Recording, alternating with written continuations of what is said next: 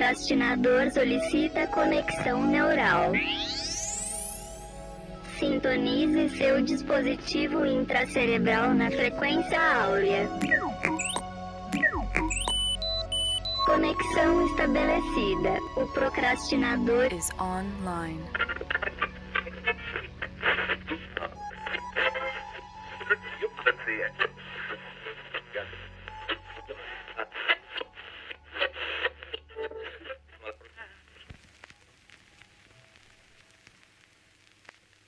Olá, procrastinadores! Pacheco na área para continuar o nosso papo da semana passada, onde introduzimos o assunto de abundância e exponencialidade. E se você não ouviu o programa da semana passada, eu recomendo que você escute porque ele vai ser um complemento muito interessante deste programa aqui.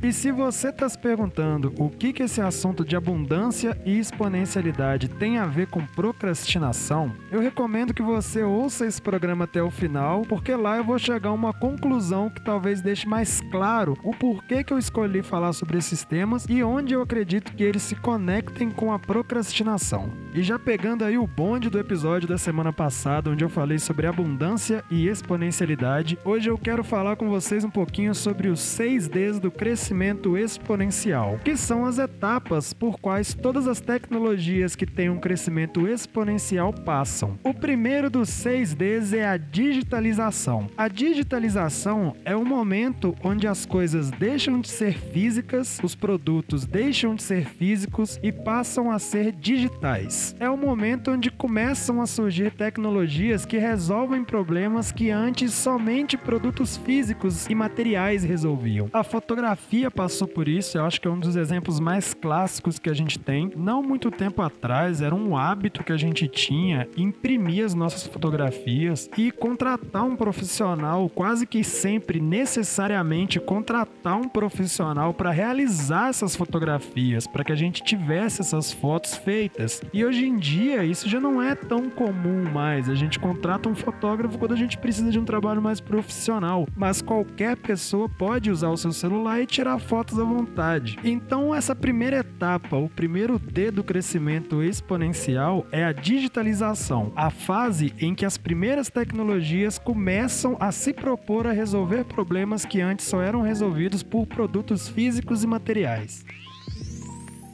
O segundo D é a decepção. A partir do momento que essas primeiras tecnologias começam a surgir, existe uma grande decepção das pessoas com elas, porque naquele primeiro momento elas ainda são tecnologias muito ruins. Talvez você seja muito novo para lembrar, mas as pessoas que são um pouquinho mais velhas e talvez os seus pais possam te dizer que não muito tempo atrás a gente usava uns trambolhos de câmera para poder fotografar. As primeiras câmeras, elas eram muito pesadas e pouco práticas. Para filmar, então, era bem provável que você precisaria malhar ombro antes de começar a filmar, porque as câmeras eram imensas. E a qualidade das fotos e dos vídeos que saíam dessas câmeras, a menos que você tivesse muito dinheiro para investir num equipamento cinematográfico, que era muito, muito, muito, muito caro, a qualidade dessas tecnologias era muito baixa. E isso porque eu tô me referindo a um período histórico onde eu me recordo das câmeras fotográficas, por exemplo. E eu nasci em 1993, então você imagine os períodos anteriores, onde nem se tinha a possibilidade de ter uma câmera com uma qualidade alta. Então, pessoal, essa fase de decepção ela acontece com qualquer tecnologia e ela é muito comum, a gente vê isso acontecendo até hoje. Aconteceu há pouco tempo atrás com o Google Glass, que veio com uma proposta inovadora e revolucionária, mas acabou que a tecnologia dele não deixava com que ele durasse mais que duas horas e ele deixava as pessoas parecendo idiotas, como eu vi vi alguns relatos falando a respeito, e as funcionalidades dele eram um pouco bugadas e as pessoas não aderiram de primeira à tecnologia que ele se propôs, aos problemas que essa tecnologia se propôs a resolver. Acho que é mais ou menos o caso do que está acontecendo agora com os carros autônomos, que eu vejo muita desconfiança de muita gente com relação a isso, por exemplo. E é perfeitamente normal que a gente tenha esse estranhamento à primeira vista, porque realmente são tecnologias que estão rudimentares. Elas ainda estão começando a engatilhar mergulhar nesse crescimento exponencial, então é normal que elas comecem tendo evoluções pequenas. Só que, como em todo crescimento exponencial, o próximo degrau ele dobra os resultados do degrau anterior, essas tecnologias vão de pouquinho em pouquinho. Ela cresce 0,2 hoje, 0,4 amanhã, 0,16 no outro dia e por aí vai, até chegar um momento de disrupção, que é o terceiro D do crescimento exponencial.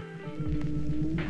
Esse é o momento, pessoal, que essas tecnologias começam a ter a mesma qualidade que os produtos físicos que existiam antes de começar a fase de digitalização e a sociedade passa a adotar essas tecnologias como uma tecnologia válida. E ela começa a competir com aquela tecnologia física que existia antes, só que com uma vantagem, que elas têm um preço muito menor, tanto para produzir quanto para o consumidor final, no caso a gente. Mais uma vez o exemplo da fotografia fotografia aí. Antigamente as câmeras eram muito caras. E eu não sei se alguém aí que tá ouvindo chegou a ter câmera digital em casa, mas houve um momento nítido onde essas câmeras começaram a custar muito menos. E isso porque quando elas surgiram, o custo-benefício delas já era muito maior e com preço muito mais baixo do que era o custo de se fotografar e imprimir as suas fotos antes. Esse é um momento de aceitação, é quando as pessoas passam a aderir a essa tecnologia. A gente falou na semana passada sobre as duas etapas do crescimento exponencial, as duas partes da curva. A primeira fase seria antes da curva iniciar e a segunda fase é mais ou menos ali quando começa a surgir aquela curva exponencial que cresce absurdamente a partir dali. É meio que essa fase de disrupção é o começo da curva. É quando a curva começa a subir e essas tecnologias começam a ser aceitas e introduzidas na sociedade e no nosso dia a dia, no nosso cotidiano. E num processo que está acontecendo cada vez mais rápido, a gente tem o quarto D, que é a desmaterialização. É quando aquele bem, aquele produto, ele deixa de ser físico e passa a ser digital. É, por exemplo, o que aconteceu com a carta. Antigamente a gente mandava carta. A gente não, porque eu não sou dessa época, mas as pessoas mandavam cartas umas para as outras e isso foi lentamente sendo substituído por tecnologias como o fax, depois o e-mail e hoje em dia a gente tem o WhatsApp, que foi uma disrupção e uma desmaterialização completa desse tipo de comunicação. Ela deixou de ser física, deixou de ser algo que você escrevia, colocava no correio e mandava para uma pessoa, para ser algo totalmente digital. O GPS é um outro exemplo disso. Não sei se o pessoal aí se lembra. Eu não cheguei a ter essa tecnologia, mas eu lembro do meu pai falando do quanto que GPS era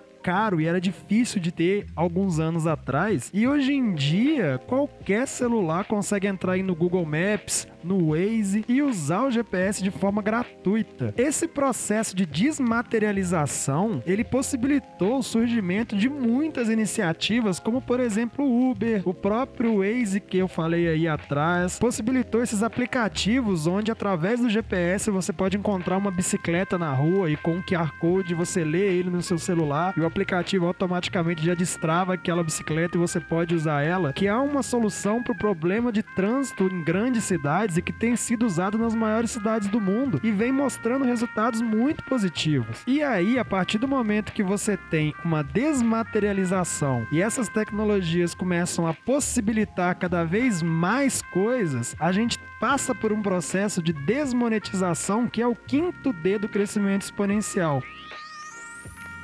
Essa desmonetização é quando um bem ou produto deixa de ter valor comercial no sentido clássico de compra e venda. Ou seja, ele deixa de ser um produto e passa a ser um serviço cada vez melhor, cada vez mais rápido, cada vez mais barato, até o ponto onde ele passa a não ter custo. Eu não quero dizer que essas tecnologias elas ficam de graça e não exista um mercado utilizando elas, mas que as empresas passam a desenvolver novas formas formas de monetizar usando essas tecnologias, mas a tecnologia em si passa a não ter custo. Você não paga para usar o Waze e você não paga para usar o Google Maps, por exemplo. Eu não estou dizendo que essas empresas elas não lucram utilizando dessas tecnologias. O que eu quero dizer é que essas tecnologias elas vão ficando tão baratas que chega um momento onde elas não têm mais custo e assim elas podem ser incorporadas em iniciativas que usam das tecnologias, mas não cobram pela tecnologia. É o caso do Uber Uber, por exemplo. O Uber usa da tecnologia de GPS para que você possa localizar um carro dentro do aplicativo e o carro possa localizar você tudo através do aplicativo. Mas em momento algum você está pagando pela tecnologia de GPS que existe dentro do aplicativo, entendeu? E é aí que vem o sexto D do crescimento exponencial e, na minha opinião, o ápice, o mais bonito de todos, que é a democratização. Essas tecnologias vão se tornando tão baratas e tão fáceis de produzir que elas vão se democratizando. Hoje em dia, não é preciso andar muito, não é preciso enxergar tão além para perceber que até mesmo nos lugares com as menores rendas e as maiores dificuldades, as pessoas têm tido cada vez mais acesso a tecnologias como internet, celular, o GPS que eu acabei de falar, e é muito louco isso, porque enquanto a gente está conversando aqui, centenas, talvez milhares de tecnologias estão passando pelo processo de disrupção, ou seja, estão chegando ao ponto onde as pessoas estão começando a aceitar essas novas tecnologias como parte da nossa sociedade, e isso tem acontecido cada vez mais rápido. Olha o tempo que a gente demorou para incluir o Uber nas nossas vidas. O Uber não é uma iniciativa tão antiga assim. E o que acontece é que esse crescimento exponencial, ele tem o potencial de transformar o mundo como nós conhecemos hoje de uma maneira muito rápida. É o que o pessoal tem chamado aí de Revolução Industrial 4.0. Olha que nome bonito. E pessoal, é nítido que a mudança tá vindo numa velocidade absurda e se incorporando aos nossos hábitos de uma forma cada vez mais acelerada. E é possível que nos próximos 10 ou 15 anos a gente vai estar tá vivendo num mundo totalmente diferente e que eu não tenho nem a menor capacidade de tentar adivinhar como ele vai ser, porque é loucura tentar adivinhar como ele vai ser. Mas eu acredito fortemente de que daqui para frente a gente vai ver cada vez mais dos problemas mais cabrosos do mundo sendo resolvidos com tecnologias cada vez mais eficientes e mais baratas. E é meio que um consenso entre os especialistas que todas as tecnologias passam por esses processos que eu acabei de explicar e tem esse crescimento exponencial que quando se atinge a segunda fase fase, ou seja, quando se passa da fase de disrupção, essas tecnologias crescem e se democratizam de uma maneira aceleradíssima, muito absurdamente rápida. E aí a gente chega naquela pergunta chave: mas o que é que isso tudo tem a ver com procrastinação? Bom, essas tecnologias crescentes, elas possibilitam cada vez mais ideias malucas e visionárias de se tornarem realidade. E a minha intenção de trazer esse conteúdo aqui é mostrar que existe muita coisa nova acontecendo e existe muita possibilidade se abrindo, muita porta se abrindo para um mundo de abundância e de possibilidades infinitas. Existem muitos desafios no mundo e a gente pode ficar um pouco tonto e desestabilizado e até um tanto ansioso com isso, ou pode pensar, bom, como que eu posso fazer para pensar diferente a respeito disso? E eu acredito que isso seja um motivo suficiente para a gente tomar uma ação. Eu não acredito que a gente precisa ficar buscando motivação por aí, e eu sempre falo que a gente precisa buscar por ações que gerem motivos, mas eu acredito que esse possa ser um motor para que a gente faça essas ações que impactem tanto na nossa vida e que lentamente possam impactar no mundo e principalmente no mundo exponencial de tecnologia cada vez mais abundante que a gente está para ver daqui os próximos anos. É meio que um sacode de em qual lado dessa revolução você quer estar. Tá. Você quer estar tá do lado das pessoas que não tiveram nada a ver com isso e que simplesmente vão ficar paradas no tempo e olhando essas revoluções acontecerem e sequer vão ter a possibilidade de vivenciar o quanto isso é incrível porque passaram a maior parte da vida acreditando que a gente não tinha futuro e que não tem nenhum caminho que faça sentido e que ficar sentado no sofá fazendo nada é mais interessante do que se mover por algum propósito bom, ou você quer ficar do lado das pessoas que tentaram ideias loucas e conseguiram trazer mudanças a partir disso, tanto para a própria vida quanto para o mundo. Bom, é isso, pessoal. Eu vou ficando por aqui. Esse episódio foi curtinho e com um assunto que já estava na ponta da língua aí, porque eu já tinha pesquisado isso na semana passada. E eu fiz esse programa dessa forma porque a semana foi muito corrida, foi uma loucura aqui, mas eu não podia deixar de produzir algo essa semana. E na semana que vem eu vou falar sobre esse assunto só mais um pouquinho, porque eu quero falar sobre o Moonshot Thinking, essa mentalidade de tiro na lua, entre aspas, que é uma forma de mudar sua mentalidade e passar a buscar buscar a resolução de desafios cada vez maiores e cada vez mais inovadores, uma mentalidade que busca abundância de ideias loucas e de criatividade para resolver os grandes problemas tanto das nossas vidas quanto do mundo. E também um caminho que está muito relacionado com propósito, e eu sei que esse é um assunto que muita gente se sente perdida quando se fala sobre isso. E é um dos assuntos que eu quero muito tratar aqui. E na semana que vem a gente começa esse caminho para falar um pouco mais de propósito, beleza?